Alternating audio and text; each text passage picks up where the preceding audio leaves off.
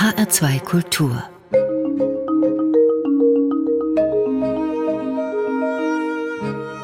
Doppelkopf mein Name ist Daniela Baumeister. Guten Tag. Sie ist in Moskau geboren und in Deutschland aufgewachsen. Heute lebt sie in Berlin.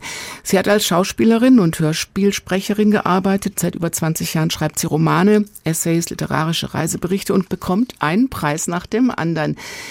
Katharina Polladian ist Gast im Doppelkopf in H2 Kultur, denn jetzt kommt noch einer dazu. Am Sonntag bekommt sie den Rheingau Literaturpreis für den aktuellen Roman Zukunftsmusik. Guten Tag, Katharina Polladian. Ja, guten Tag. Vielen Dank für die Einladung. Sehr, sehr gerne. Wir sind sehr stolz drauf, dass Sie ins Rheingau kommen. Der Preis ist ja dotiert mit 11.111 Euro, aber vor allem mit 111 Flaschen bestem Rheingau-Riesling. Haben Sie dafür schon einen Platz? Ja, das ist eine gute Frage. Hm, mir hat jemand erzählt, also ein Freund, der diesen Preis schon mal bekommen hat, der hat erzählt, dann kommt irgendwann mal eine Spedition und die bringen dann die Kisten und setzen sie dann irgendwann mal ähm, irgendwo im Hausflur dann unten ab. Und dann kann man gucken, was man damit macht. Ähm, also ich denke, wir werden mal unseren Kellerraum ausmisten oder vor allem erstmal eine große Party schmeißen, ähm, damit schon mal die Freunde auch ein bisschen Anteil haben. Was trinkt man denn in einer sibirischen Kommunalka im Jahr 1985? Ich glaube vor allem Tee. Also schwarzen Tee mit sehr, sehr viel Zucker denn da spielt der Roman Zukunftsmusik. Beschreiben Sie doch mal diese Kommunalka, also diese, kann man sagen, zugeordnete WG, Zwangs-WG in dieser Gegend, tausende Werst, Meilen, Kilometer östlich von Moskau? Ja, also diese sogenannten Kommunalkas oder eben auch Kommunalwohnungen genannt, ähm, die waren relativ verbreitet, also weil nach der Revolution wurden diese großbürgerlichen Wohnungen so ein bisschen umfunktioniert, eben in diese sogenannten Kommunalkas und erlebten oder mussten dann äh, manchmal sechs, sieben Parteien miteinander klarkommen. Das waren manchmal 30, 40 Menschen in einer Wohnung, die sich die Küche und das Bad geteilt haben. Und dann kann man sich ja vorstellen, was es da so an Psychodynamiken äh, und Energien und äh, in interessanten emotionalen Zuständen, was da so alles so passiert ist mit den Menschen. Also man konnte sich ja nicht aus dem Weg gehen und ja, also eine, eine, eine WG, aber äh, eine Extremform WG. Sie beschreiben nicht nur diese Extrem-WG, sondern Sie beschreiben ein ganz bestimmtes Datum. In dieser Kommunalka leben unter anderem Großmutter, Mutter, Tochter, Enkelin und es tauchen noch sehr viele andere Charaktere auf an diesem 11. März 1985. Wie kommt das an? Also macht da jemand das Radio an und, und, und fängt dann an, darüber nachzudenken, was ist denn hier los? Oder in meinem Roman ist das eine äh, ist das natürlich eine Überhöhung. Also, aber es, es war schon so, dass es damals, also wenn einer von diesen Generalsekretären gestorben ist, lief dann im Radio der Trauermarsch oder dann im Fernseher das, ähm, das Ballett äh, von Tschaikowski Schwanensee. Das heißt, die Bevölkerung wurde ruhig gestellt. Es wurde gesagt, ja, es ist was passiert, aber bleibt ruhig. Und natürlich wusste man, ah, okay, wahrscheinlich ist da wieder einer gestorben. Und so war das eben auch bei, bei Tschernenko und bei mir, also durchfließt also, äh, dieser, dieser Trauermarsch, diesen ganzen Roman, also immer wieder macht jemand das Radio an und dann klingt dann dieser Trauermarsch und dann macht er wieder das Radio zu. Also das heißt, es wird nicht ausgesprochen, aber es liegt natürlich in der Luft, ach, da ist einer wieder tot und was bedeutet das jetzt für uns? Wir spielen den mal kurz an, damit wir auch wissen, wie die Zukunftsmusik klingt.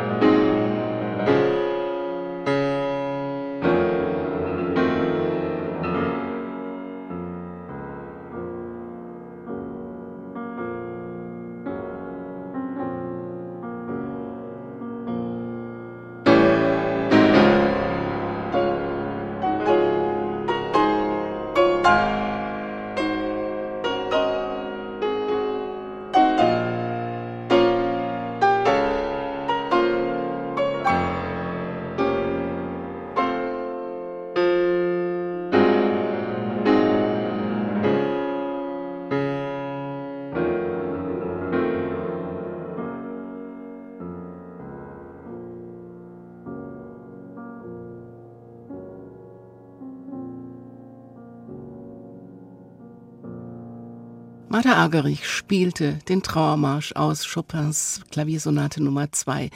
Der wurde ja auch bei Chopins Beerdigung gespielt und bei der von vielen Staatsmännern, Kennedy etwa oder Brezhnev.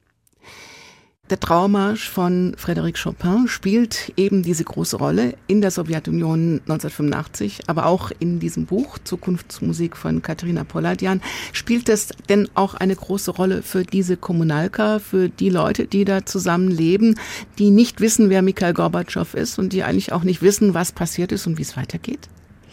Naja, natürlich. Also das war ja für die Menschen, also 1985, also wir wissen ja, was dann passiert ist. Also der Perestroika und Glasnost und der ganze Zusammenbruch dieser Sowjetunion mit all den Hoffnungen, die, die es da auch gab, natürlich, ja, also die, wenn man das jetzt irgendwie so auf heute bezieht, natürlich nochmal in einem völlig anderen Licht erscheinen lässt.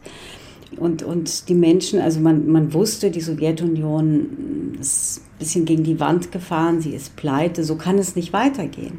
Aber wie das weitergehen könnte, das wusste damals niemand. Und vor allem auch gerade natürlich auch für diese jüngere Generation, in meinem Roman ist das Janka, war das ein, ein, ja, ein, ein Zustand von seiner ganz großen Agonie und Resignation und gleichzeitig aber natürlich auch immer eine, eine große Hoffnung auf Veränderung. Was überwiegt denn bei den Situationen, die Sie beschreiben innerhalb dieses Kosmos von Menschen in Sibirien? Die Hoffnung oder die Resignation? Ist es eher Melancholie oder ist es auch ein bisschen Freude? Ja, ich glaube, es gibt ja diesen schönen Begriff der heiteren Melancholie, den mag ich sehr gerne und, und das trifft es, glaube ich, am ehesten.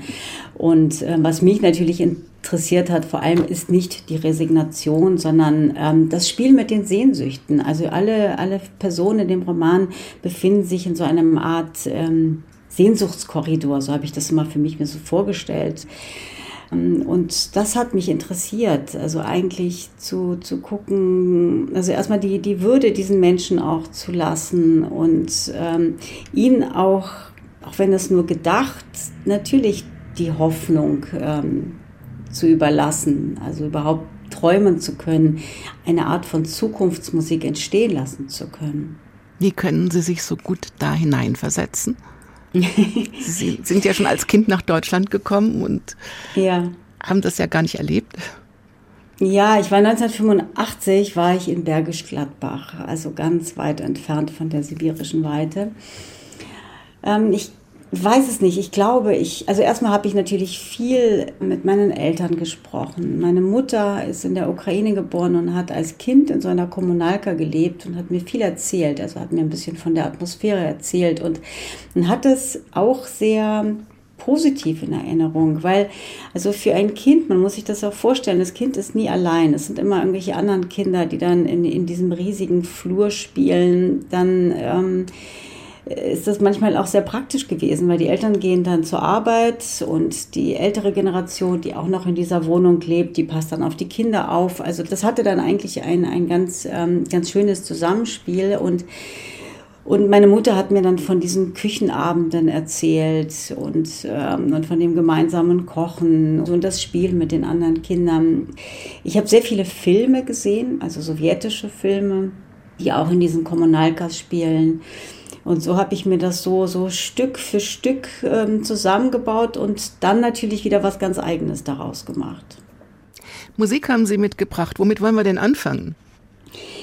Naja, ich wollte gerne, also es gibt ähm, ein Klavierstück von Eric Satie und das heißt Embryo de Séché und, ähm, und interessant ist, dass in diesem Klavierstück der Trauermarsch beinhaltet ist. Manchmal, also man erkennt ihn nicht sofort, aber das ist natürlich das, das Interessante daran. Und Satie verheimlichte die Quelle für sein musikalisches Zitat, also diesen dritten Satz aus der zweiten Klaviersonate von Chopin. Und er hat sogar behauptet, er habe sich auf eine ähm, berühmte Masurka von Schubert bezogen. Aber Schubert hat nie eine Masurka komponiert. Und, und das, fand ich, das fand ich ganz interessant. Und außerdem gibt es eine sehr ähm, skurrile Übersetzung. Also, weil ähm, übersetzt heißt das nämlich vertrockneter Embryo eines Krebstiers, also dieser zweite Teil dieser Komposition. Und der erste Teil heißt ähm, vertrockneter Embryo einer Seegurke. Und Daraus könnte man fast einen Roman machen. ja, ja, genau.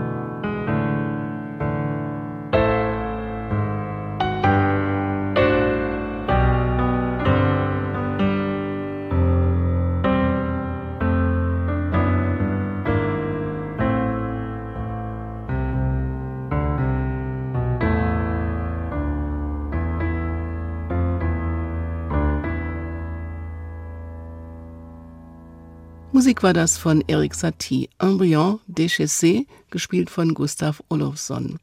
Der Doppelkopf heute mit Katharina Polladian und Daniela Baumeister. Am Sonntag bekommt sie den Rheingau Literaturpreis für den Roman Zukunftsmusik.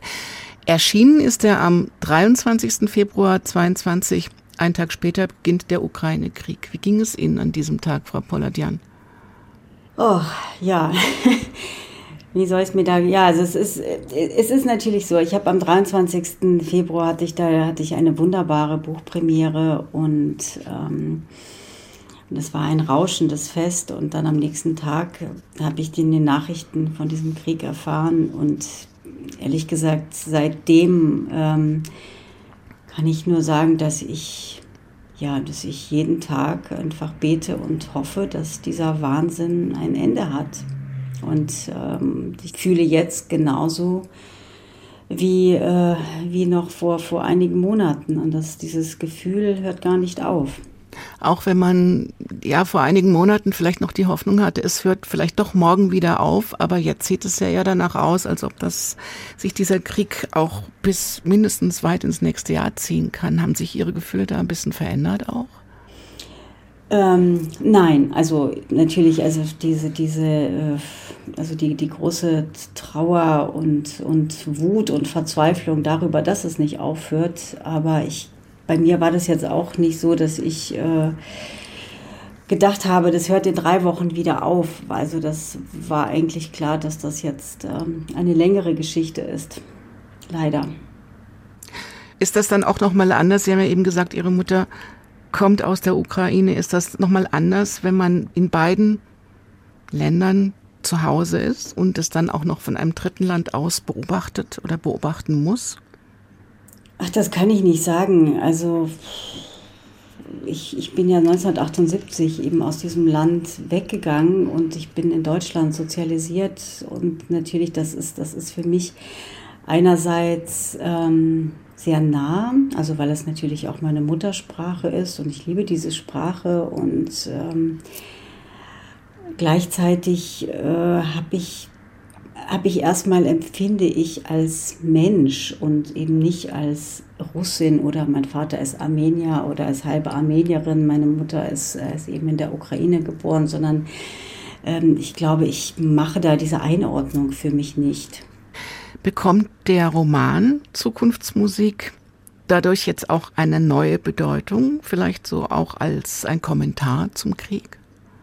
Ja, ich hoffe nicht. Also ich hoffe nicht, dass das ein Kommentar ist zum Krieg. Also was ähm, natürlich wird der Roman bestimmt anders gelesen und und ich lese ihn auch anders, weil weil worüber ich ja geschrieben habe, ist natürlich auch über so einen Nullpunkt in der Geschichte, über einen Wendepunkt. Und wie wir vorhin auch ähm, besprochen haben, es ging immer um, um diese Hoffnungen auf Veränderung, ähm, die diese Menschen haben. Und ähm, und vor allem ist mein, mein Wunsch immer über den einzelnen Menschen zu erzählen. Es geht eben nicht um irgendeine politische Aussage, die ich da in diesem Roman machen wollte, sondern es geht um diese einzelnen ähm, Schicksale. Und wenn man natürlich sieht, was, was jetzt passiert, ähm, dann ist das eine Katastrophe. Also dann bekommt das natürlich nochmal eine ganz andere Dimension, wenn man sich vorstellt, wohin es mit dem Land hätte auch gehen können. Ja, also was, ähm, tja. Ja, Sie sehen, also ich bin da immer noch äh, sehr ergriffen und, mhm. und angefasst und durcheinander. Passiert ja auch nicht so oft, dass man einen Roman schreibt, der dann in eine Zeit fällt, die man sich vorher nicht hätte vorstellen können, aber die dann einfach gut passt. Wie hat denn der 11. März 1985, wie hat denn Mikhail Gorbatschow oder Glasnost und Perestroika auch etwas jetzt mit der jüngsten Geschichte zu tun? Wie hat das denn, naja gut, also ich glaube, für mich war jetzt zum Beispiel dieser 11. März 1985 vor allem auch ein, ein Wendepunkt, in den wir uns jetzt auch gerade bewegen. Und ich meine jetzt nicht nur bezogen auf diesen äh, furchtbaren Krieg, sondern ähm, also auch, auch bezogen auf, auf alle möglichen Bereiche, also zum Beispiel jetzt mit dem Klimawandel. Und, äh, und ich schreibe vor allem, oder also mein Fokus war vor allem auf der, auf der jungen Generation von Janka in dem Roman. Und ich habe jetzt auch gerade so auch nach der Pandemie und mir viele Gedanken gemacht, auch über die Generation, über die junge Generation. Ähm, wie, wie sie jetzt auf die Zukunft guckt, ja, also welche Zukunftsmusik in den, in den, in den Köpfen der jungen Menschen jetzt eigentlich ist. Und ich glaube, hier würde ich da eine Brücke schlagen in die Gegenwart. Wie sieht denn die Zukunft aus? Also ich habe gerade gelesen, dass auch äh, die, die neuen Studenten andere Lehrpläne bekommen, weil eben einfach bestimmte Dinge nicht mehr gelehrt werden dürfen, beziehungsweise gedacht oder gesagt werden dürfen. Die meinen jetzt in Russland, ja. Ja. ja. Oder, ja.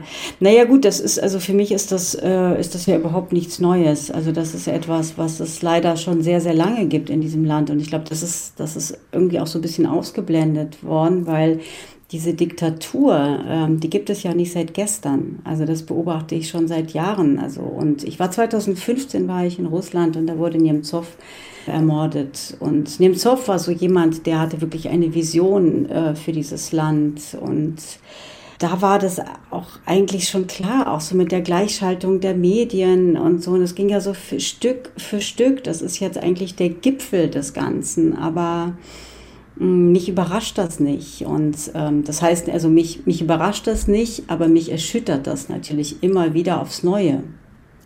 Hätte das Riesenland Sowjetunion denn die Chance auf einen gesellschaftlichen Aufbruch gehabt? Ja, das ist eine sehr gute und sehr schwierige Frage, über die ich auch sehr viel nachdenke und nicht nur ich. Äh, ich, ich denke, also das Problem war natürlich, ähm, dass es in, also es ist alles sehr komplex, aber natürlich es gab, es gab in der Sowjetunion einfach keine keine bürgerliche Mitte. Und man braucht, für, ich glaube, für den Aufbau einer Demokratie eine bürgerliche Mitte. Also man muss in der Freiheit sozialisiert sein, um freiheitlich denken zu können. Da hätte man natürlich bestimmt eine völlig andere Unterstützung äh, haben müssen. Und ich meine, dieses Land ist so groß. Also ich bin, als ich 2015, also auch für mich selber war das auch nochmal so eine Überraschung, bin ich von Moskau nach Vladivostok zwölf Stunden geflogen, also einfach nur geflogen, mhm. also einfach nur als, ne, also so die Dimension dieses Landes. Und, und wenn man dann eben irgendwo an der mongolischen Grenze in Ulan-Ude ist zum Beispiel, das ist nicht Moskau, das sind, das sind Welten.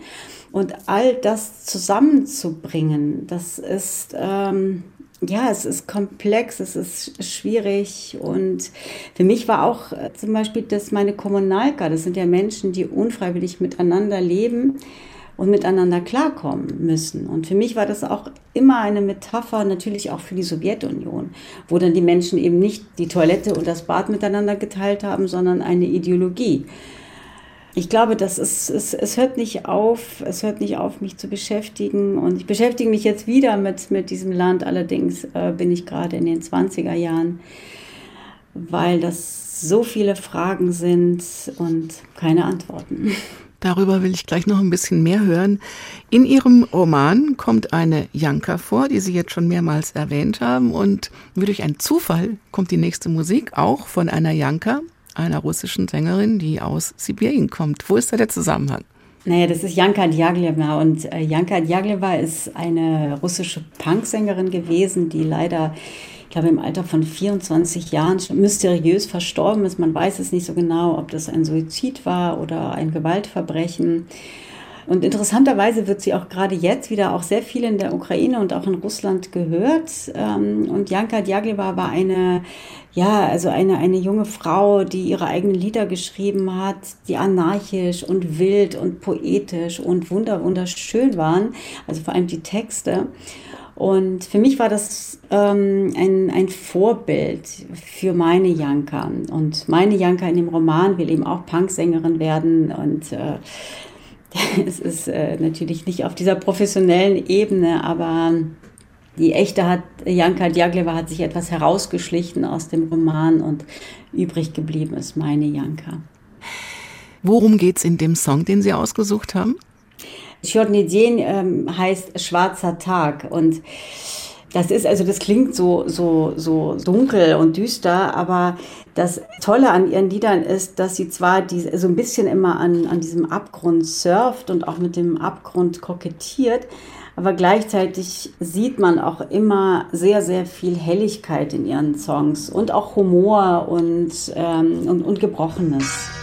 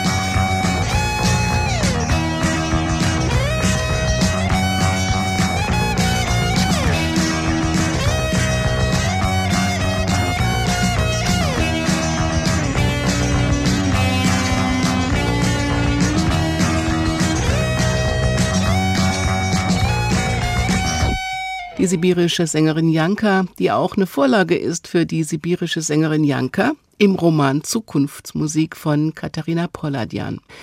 Der Doppelkopf in H2 Kultur führt uns in die Sowjetunion ins Jahr 1985. Der Generalsekretär der KPDSU Konstantin Tschernenko ist gestorben. Mikhail Gorbatschow wird neuer Generalsekretär und dadurch Staatschef. Und in einer sibirischen Kommunalka geht das Leben weiter.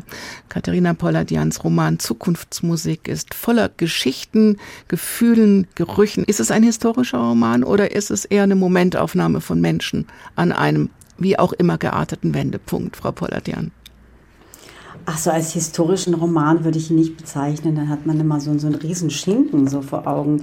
Nein, und es ist ja auch, also, ähm, ist, also dem, dem Roman steht ja ein Motto ähm, voraus. Das, und das, das heißt, also steht das Wort Igraim auf Russisch, also in kyrillischer Schrift. Und, und das bedeutet, spielen wir. Und ich glaube, und das, insofern ist das... Ähm, behaupte ich, es spielt an diesem Tag. Gleichzeitig habe ich mir auch vorgestellt, das könnte natürlich auch ähm, vielleicht eine Theaterinszenierung sein, die überhaupt nicht in Russland spielt, sondern ganz woanders. Also vielleicht irgendwo in Iowa. Ja? Also ich weiß es nicht. Aber also ich, ich hänge da jetzt gar nicht so an diesem ähm, Datum und an dieser Zeit. Und insofern würde ich jetzt das ganz sicher nicht als historischen Roman bezeichnen. Aber das ist natürlich schon wichtig, dass es das Jahr 1985 ist, weil in einem anderen Jahr hätten Sie vieles nicht beschreiben können. Ja, das ist richtig, aber das ist die Behauptung natürlich, dass es, äh, dass es 1985 spielt. Aber die Welt wäre eine andere, wenn Gorbatschow es geschafft hätte. Ja, das ist, das ist äh, ein, ein, ein interessantes Experiment, ein interessantes Gedankenexperiment, was eigentlich passiert wäre. Tja, ich weiß es nicht. Und nochmal so eine hypothetische Frage, ist ein Putin, ein Wladimir Putin, deswegen eine logische Konsequenz? Das ist auch eine Frage, die ich bestimmt nicht mit Ja und Nein beantworten kann, weil, ähm, weil das auch kompliziert ist.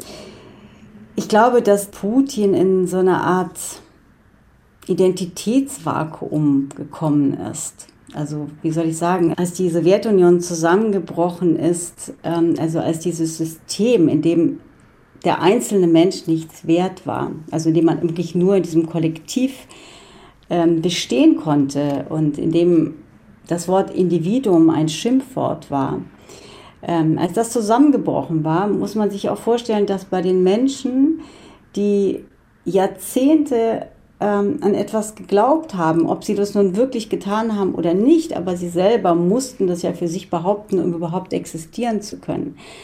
Und in dem Moment, in dem plötzlich natürlich, in dem es plötzlich heißt, das gibt es nicht mehr. Also das, woran ihr geglaubt habt, ihr, euer ganzes Leben, ist eine Lüge. Und ich glaube, in dem Moment ist ganz viel bei den Menschen passiert. Und zwar ein, ein, ein wirklich dramatischer Identitätsverlust. Und und ich kann mir vorstellen, dass natürlich Putin auch genau in dieses Identitätsvakuum ähm, reingegrätscht ist. Ja, dass ich sage das jetzt so grob, aber das ist natürlich nur ein Teil davon. Ja, es gibt, also es ist weitaus komplizierter und er ist vor allem, und das darf man nicht vergessen, er ist einfach auch ein Mafiosi. Also dieses ganze System ist ein Mafiasystem und ist was, was auf Korruption und Lüge beruht. Ich lehne mich jetzt weit aus dem Fenster und ich könnte jetzt quatschen und quatschen, das will ich eigentlich auch gar nicht darüber. weil, das, äh, weil das wirklich kompliziert ist und weil mein Roman natürlich auch damit ja gar nichts zu tun hat. Es ist aber schon sehr spannend, das irgendwie auch mal auf die, auf die Wirklichkeit anzulegen zumindest, weil man ja unwillkürlich das vergleicht, auch was Sie beschreiben und dann guckt, wie die Welt sich dreht. Machen Sie denn mit einem großen Roman wie Zukunftsmusik eine bröckelnde Welt vielleicht für einen Moment ein bisschen besser? Weil wir uns auch in diese, in diese Charaktere reinversetzen wollen, müssen und unseren Blickwinkel auch immer wieder schärfen oder verändern. Ja, also das ist sehr schön, wenn Sie das sagen. Und wenn Ihnen das so gegangen ist, dann freue ich mich sehr, ähm, weil ich habe ein, eine, eine große Beschreibungsskepsis in mir. Also ich bin immer so sehr ähm, skeptisch auch mit, mit, mit dem, was, was ich dann behaupte auch in dem Roman, das, also es gibt da große Widersprüche, aber es gibt etwas, woran ich immer glauben möchte und das ist, das klingt jetzt etwas pathetisch, aber das ist die Schönheit im Menschen. Und daran möchte ich glauben und ich glaube, das ist auch etwas, ähm, womit die, die Figuren auch die ganze Zeit zu tun haben. Die Suche nach einer, nach einer Wahrheit in der Liebe, vielleicht auch in einer Wahrheit im, im Seelenleben, ich weiß es nicht, aber etwas, was sie auch aus diesem sehr feindlichen ähm, System der Sowjetunion entlässt, also fast wie, wie so ein Ausweg, so ein, so ein, so ein heller Ausweg in, in eine andere Möglichkeit, in eine andere Möglichkeit des Daseins, des Lebens ähm, miteinander. Ja, ich hm. Hat das auch was mit, hat das auch was mit, ja, so einer Art russischen Seele zu tun? Ich finde ja, Sie schreiben mit sehr liebevoll und mit einer großen Leichtigkeit, aber auch mit Traurigkeit und Melancholie. Ist es diese Mischung? Ja, ich, also das ist ganz interessant. Ist, ich weiß wirklich nicht mehr genau, wo ich das gelesen habe, aber ich habe irgendwann mal diesen wunderbaren Satz gelesen. Also es war aber ein russischer Autor, das weiß ich, ähm, dass die russische Seele eine deutsche Erfindung ist. Ich glaube, es, ich glaube, es kommt vor.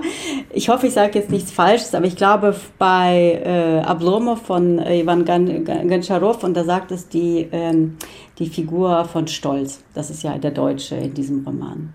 Ist das jetzt gut, dass es eine deutsche Erfindung ist oder nicht? Das weiß ich nicht, aber ich glaube, äh, das, das, das ist natürlich irgendwie, gerade in Deutschland gibt es immer dieses, ne, dieses Klischee oder dieses Bild von dieser, von dieser russischen Seele und äh, und ich habe mich oft gefragt, was das eigentlich genau ist. Also vielleicht ist das diese, vielleicht ist das diese heitere Melancholie. Das ist ein Begriff von Roland Barthes. Also mm. Ich finde ja auch, dass Sie sehr musikalisch schreiben. Also die Sprache ist wichtig und die Symbole sind wichtig und das, was zwischen den Zeilen steht, auch. Oder dass der Kater zum Beispiel Gagarin heißt. Ich finde sowas hübsch. Mir gefällt das sehr gut. Wie wichtig ist das für Sie? Ja, sehr wichtig. ähm, also weil ich habe ja, ich, ich möchte ja selber auch ähm, Spaß daran haben. Und ich, ich glaube, dieses Spiel auch mit diesen verschiedenen Ebenen in dem Roman, das, das ist etwas, ähm, wo ich mich einfach, also ich, ich überprüfe das dann auch immer selbst und ähm, Nee, jetzt habe ich mich verrannt. Jetzt bin ich irgendwie, jetzt wollte ich eigentlich auf Bach zu sprechen kommen, Das- weil sie jetzt mit der Musik und, und jetzt muss ich mal den Übergang finden. Also, weil ich wollte nämlich eigentlich sagen, dass die Musik von Bach ist, bleibt ja oder ist ja auch immer so eine Art von Zukunftsmusik, weil sie nicht aufhört. Und ja, und wie, und sie weist halt über sich hinaus, also zum Beispiel der, dieser Zyklus, die Kunst der Fuge, ist eine, ne, ist eine systematische Erforschung der Möglichkeiten, also eines musikalischen Themas. Eine Stimme beginnt, dann gibt sie etwas vor, eine zweite Stimme setzt ein, ergänzt, widerspricht und und das ist klar, also das ist für mich ein bisschen wie beim Schreiben. Also es ist wie ein Abtragen von, von Schichten und dann auch gleich wieder, wieder ein, eine, eine Zufuhr von Schichten. Etwas, was sehr fluide ist. Also es ist etwas, was ständig in Bewegung ist. Deswegen müssen wir jetzt da reinhören in die Kunst der Fuge und in den Kontrapunktus 1. So geht mir das wirklich immer, wenn ich Bach höre. Ich weiß nicht, es hört einfach nicht auf. Und ich finde tatsächlich, es hat ganz viel mit, mit Literatur oder überhaupt, also mir geht es manchmal sogar so, wenn ich ein Kunstwerk betrachte, ähm, dass ich manchmal die Musik höre in dem, in dem Bild. Das geht mir aber auch so. Das kann ich gut Ja? Mhm. nachvollziehen. Ja, das kann ich total gut nachvollziehen. Ich glaube auch, dass es äh, gerade bei Bach auch ein Geheimnis ist, dass das äh, so, so, so zeitlos gut ist und dass der Bach wird nie alt. Den kann man immer hören. Ja, absolut. Ja, das ist tatsächlich so eine absolute Musik. Ja. Johann Sebastian Bach und die Kunst der Fuge, Kontrapunktus 1 vom Kellerquartett.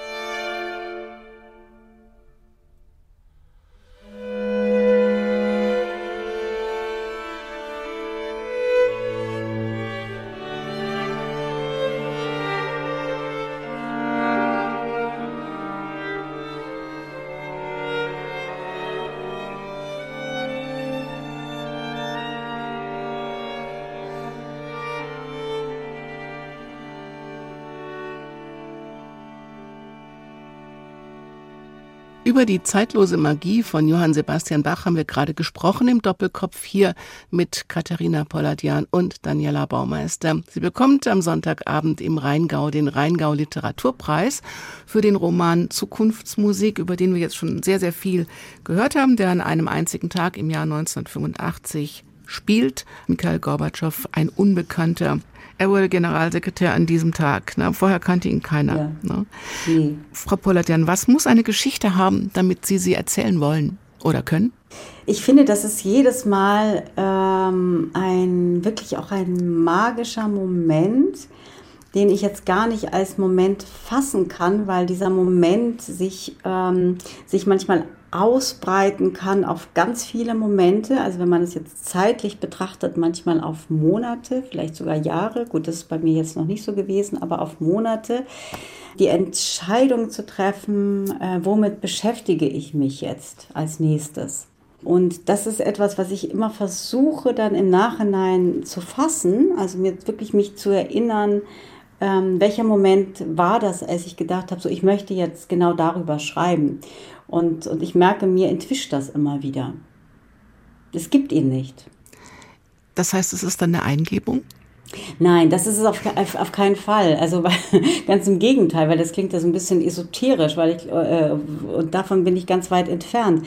Nein, es ist etwas, also was im Prozess ist. Es gibt manchmal einen Geruch oder es gibt einen ähm, ein, Blick aus dem Fenster, zum Beispiel beim Zugfahren, und dann ist das der fotografierte Blick, der sich dann vielleicht ähm, festsetzt in der Erinnerung im Gedächtnis, aus dem wiederum plötzlich ein Dialog, den ich mal irgendwann mal aufgeschrieben habe, vielleicht äh, bei einer Reise äh, nach Südtirol äh, und gehört habe im Bus und plötzlich gibt es diese Verbindung zwischen diesem Blick und diesem Dialog und dann kommt eins zum anderen und das ist deswegen meine ich, das ist wie so ein wie so ein Prozess, der sich gar nicht zusammenzurren lässt auf einen Moment.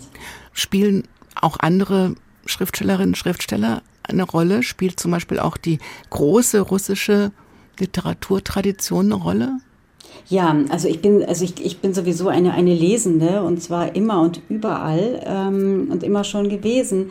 Und ich habe immer so bestimmte, eine bestimmte Literatur für ein bestimmtes Buch. Und bei der Zukunftsmusik, ähm, klar, da habe ich mich ganz, ganz viel mit der russischen Literatur des 19. Jahrhunderts beschäftigt weil ich ähm, ja auch in dem Roman mit dem, mit dem Ton in dieser, dieser Literatur auch spiele. Also das ist ein spielerischer Umgang damit ich mag diese Sprache sehr ähm, und ich finde sie jetzt auch nicht nur, ähm, es kommt ja auch darauf an, auch in welcher Übersetzung, aber ich finde sie jetzt auch nicht nur hochtrabend, sondern ich finde sie hat so ganz, ganz viel Witz. Also wenn man zum Beispiel die Erzählungen von Tschechow liest, die sind gar nicht so, so, so melancholisch und, und so nostalgisch oder ich weiß nicht, oder so traurig, sondern da ist sehr viel Humor drin und auch, auch sehr viel Anarchie. Und da habe ich natürlich in den letzten Jahren mich ganz, ganz viel damit beschäftigt. Und da fließt ja auch vieles mit ein. Also Bulgakov und Bunin und vor allem Tschechow. Und ähm, Tschechow kommt ja auch äh, in dem Roman, also es gibt ja tatsächlich also direkte Zitate aus dem Kirschgarten und aus der Möwe von Tschechow in der Übertragung von Thomas Brasch. Also er hat finde ich, die, die tollsten Übertragungen von Tschechow gemacht. Und wenn daraus ein großer deutscher Gegenwartsroman wird, ist das dann Magie? Ähm, das ist, es ist doch sowieso schön. Ich, ja, manchmal kommt doch sowieso die eigene Stimme ähm, viel besser zum Vorschein durch die anderen Stimmen. Also ich, ich, ich glaube ja auch nicht irgendwie an das Einzelgenie, sondern es ist, es ist immer ein Zusammenspiel. Es ist ein Zusammenspiel von allen verschiedenen Kunstarten und Disziplinen und Wissenschaften und wir alle hängen ja irgendwie miteinander zusammen. Und es ist wahrscheinlich auch immer der, der Spagat zwischen alles ist möglich, aber das Leben ist schon manchmal ganz schön absurd. Ja, ich glaube so absurd, dass man das gar nicht aufschreiben kann. Ich habe irgendwo gelesen, bei Ihnen steht am Ende bei allem was tun mit Fragezeichen. Mhm. Was tun? Naja, es gibt ja dieses, dieses sehr berühmte Zitat von Lenin, Stoidjelich, also was tun. Es gibt ja auch dieses Buch. Ähm, er bezieht sich wiederum auf Tschernischewski, also auf dieses Buch von äh, Tschernischewski, was tun. Und ähm, aber für mich war das jetzt interessant, jetzt nicht als, als jetzt so, ein, so, so, so ein Lenin-Pamphlet, sondern eher ähm, ein Zitat aus der russischen Literatur also vor allem kennt man das äh, von Tolstoi. Also äh, es, fast in jedem Roman gibt es immer wieder Figuren, die ob jetzt motiviert oder nicht motiviert, immer wieder sagen, was soll man denn tun? Und das ist, glaube ich, auch etwas, was in dem, in dem russischen Sprachgebrauch, also auch ähm, also so, so, so kulturhistorisch auch nochmal so betrachtet, eine ganz große Rolle spielt. Also ich kenne es auch aus meiner Familie. Also es wird so plötzlich, ähm, weiß man nicht weiter. Und dann wird gesagt, ja, was soll man denn tun? Das ist kann man leicht sehen. Gleichzeitig ähm, steckt da drin auch noch was ganz anderes. Und zwar, ich kann nichts tun. Also das ist so, ich gebe die Verantwortung ab. Weil was soll man denn tun? Und das ist natürlich auch wichtig, finde ich, um auch die, ähm, ja, auch die Menschen, die in diesem Land gelebt haben und auch leben, zu verstehen. Also nicht, dass man das jetzt gutheißen will, aber es ist, es ist interessant, diese Haltung zu verstehen. Und das ist, das ist wirklich verankert schon in der, in der Literatur, dieses, was soll man denn tun? Ich kann nichts tun. Das ist schon ein schönes fast Schluss, Schlusswort. Wo, wo spielt denn Ihre nächste Zukunftsmusik? Ja, also ich, ich weiß es noch nicht ganz genau, aber es gibt so einige Orte, die kann ich verraten. Und zwar beginnt es 1922 in Odessa. Es geht weiter nach Konstantinopel, von Konstantinopel nach Bulgarien und von Bulgarien dann nach Rom. Es gibt vielleicht noch zwischendurch noch irgendwelche anderen Orte, aber das sind jetzt ähm, die Orte, mit denen ich mich gerade beschäftige und es macht sehr viel Freude. Und ich bin sehr gespannt, auf welche Reise Sie uns dann mitnehmen. Herzlichen Glückwunsch nochmal erst für die Gegenwart, nämlich den Rheingau Literaturpreis. Und haben Sie einen, eine schöne Preisverleihung am Sonntagabend im Rheingau? Ja. Und finden Sie Platz vielen für die 111 Flaschen Wein? ja, vielen Dank. Sie sind eingeladen. Sehr gerne, vielen herzlichen Dank. Zum Schluss haben Sie Musik mitgebracht von Ibrahim Malouf, das ist ein Jazztrompeter. Genau, der ist geboren in, äh, in, Beirut und seine Familie flüchtete dann also jetzt im Zuge des Bürgerkriegs nach Frankreich. Und warum ich diese Musik ausgewählt habe, ist, ich finde, er ist ein Wanderer zwischen den Welten und das gefällt mir. Also er verbindet arabische Musik mit Jazz, mit Rock, mit Klassik und, und er erzählt damit Geschichten. Und dieses Stück, was wir hören, heißt True Story. Katharina Polladian, vielen herzlichen Dank für den Doppelkopf, für das Gespräch und die vielen Geschichten. Ihnen alles Gute. Dankeschön, Ihnen auch. Mein Name ist Daniela Baumeister. Machen Sie es gut, jetzt noch mit Musik vom Trompeter Ibrahim Malouf.